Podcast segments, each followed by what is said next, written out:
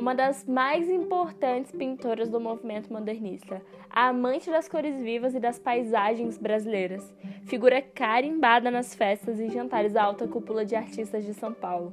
A única, a irreverente, a vanguardista, a mulher por trás de uma das obras mais icônicas já feitas, a garota da Vapuru, Tarsila do Amaral.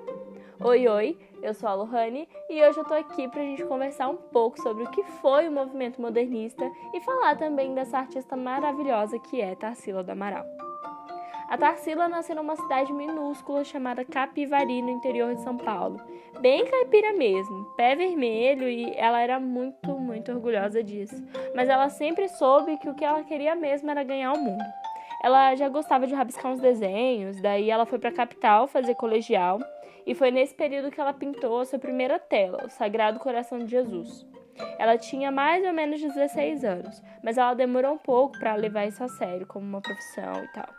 Ela foi estudar na Espanha, voltou para o Brasil, casou e ela meio que se arrependeu e aí ela se separou.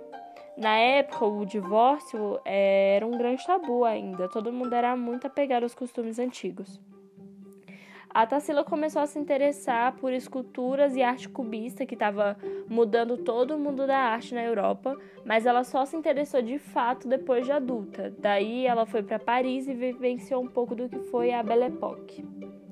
A Belle Époque foi um movimento na história francesa que começou no final do século XIX e terminou mais ou menos no começo da Primeira Guerra. A vida na Europa mudava rapidamente por conta dos avanços tecnológicos que tornavam o cotidiano muito mais simples e muito diferente.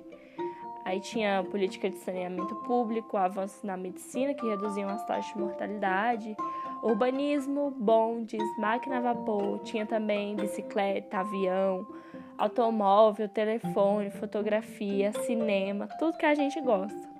A boemia e o otimismo transformaram a Paris daquela época numa referência educacional, científica e artística. Só se falavam nos famosos cabarés. O Moulin Rouge, por exemplo, na literatura ousada, nos artistas originais, nas artes plásticas, e foi aí que surgiram as vanguardas artísticas na Europa. Os movimentos revolucionários que não queriam mais saber dessa coisa de poeminhas, poeminhas rimadinhos e pinturas perfeitas, que era o que a aristocracia gostava. Só que essa euforia toda demorou para chegar aqui no Brasil, com exceção da cidade de São Paulo, porque sim, existe amor em SP. E a cidade já estava tão acostumada com essas mudanças tecnológicas, né, e tal. Daí surgiu um movimento chamado modernista o crescimento das indústrias de São Paulo fez com que as pessoas saíssem da zona rural e fossem para a cidade, criando uma cultura cosmopolita, urbana e cada vez mais agitada. Porém, a sociedade da época era muito conservadora nos costumes e as ideias demoravam para mudar. E os artistas estavam buscando uma nova forma de retratar esse universo. Na pintura, por exemplo, a ideia de representar o um mundo realista já não fazia tanto sentido. Eles queriam quebrar esse rigor.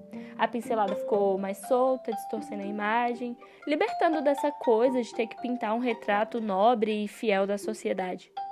Depois que a Europa sofreu aquele baque da Primeira Guerra Mundial, todo aquele avanço tecnológico serviu também para aniquilar cidades inteiras. Esse clima de pós-guerra afetou o mundo todo. Aqui no Brasil, acharam que era melhor olhar pra gente, sabe? Olhar para dentro, para nossa própria cultura, para o nosso próprio país. Os artistas do modernismo queriam o fim da República Velha, do humanismo aristocrata, do individualismo liberal.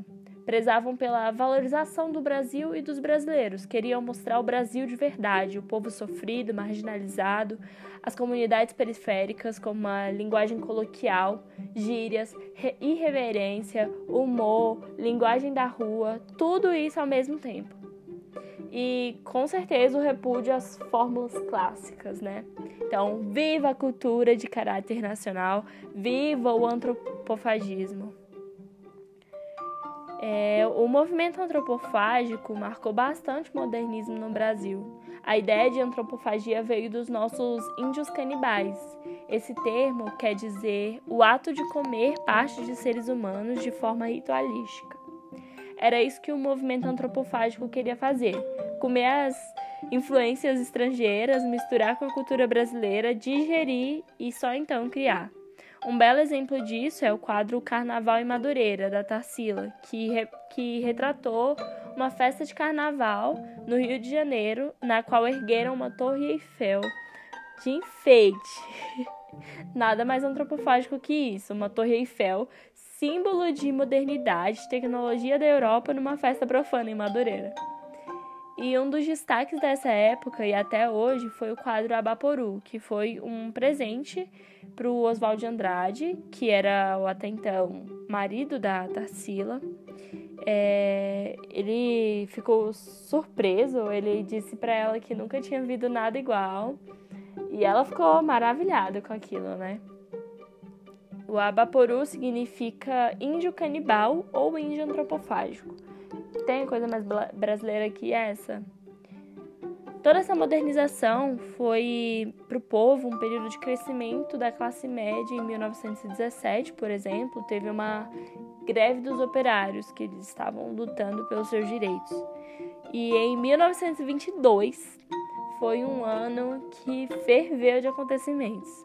Entre eles teve a tão conhecida Semana de Arte Moderna de São Paulo, que foi toda patrocinada pela Sociedade Paulista, né? Porque os membros da Sociedade Cafeicultora alugaram um teatro municipal, que cá entre nós era uma nota para receber um novo tipo de arte.